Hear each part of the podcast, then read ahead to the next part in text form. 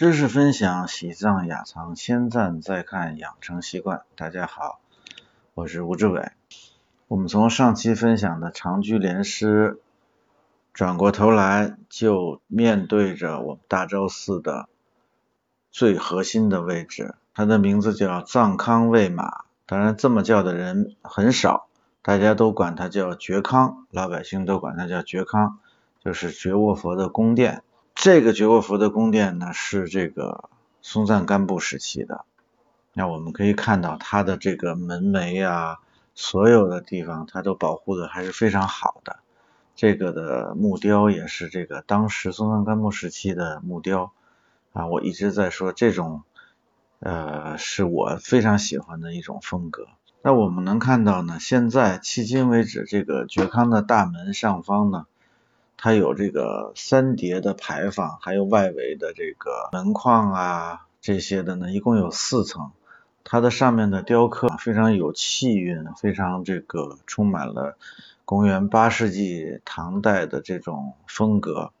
那是我们能够看到的八世纪的这种木雕的实物的一个呃代表的杰作。这个也是我个人非常喜欢的一种风格。那我们能够看到，在这个觉康大门的左右两边啊，就面对着它的左右两边，呃，有四大天王，呃，右边呢是这个西方的广目天和北方的多闻天，是带着微笑的，带着笑的。那左边的这边的呢，是这个南方的增长天和这个东方持国天。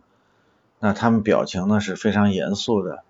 这个四大天王是同一时期的，为什么两边的表情都不一样呢？这就有一个很神奇的故事。这据说呢，有一天呢，没有人来朝拜，然后呢，这四大天王呢就在那儿聊天大家这个嘻嘻哈哈的在聊天这个时候呢，突然这个八思巴法王。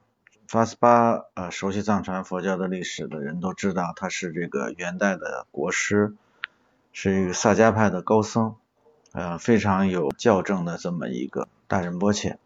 那他突然来了，突然来这个朝拜这个觉沃佛，那面朝着这个转经道的方向的这个呃南方增长天和东方持国天呢，他看见八思巴了，他立刻就表情非常严肃了。背对着转经道的，他没看见的这个呃八思巴大师来了的这个西方广目天和北方多闻天的，他这个脸上的微笑啊还没有散去，所以呢就就固化在这儿了。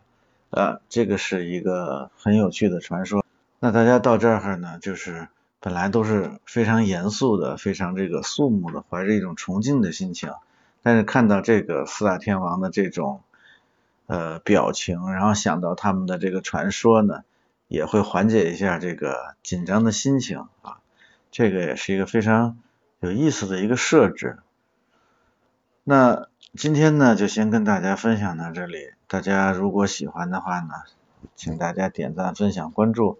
要有什么想了解更多的情况的话呢，啊，请大家给我留言。谢谢大家。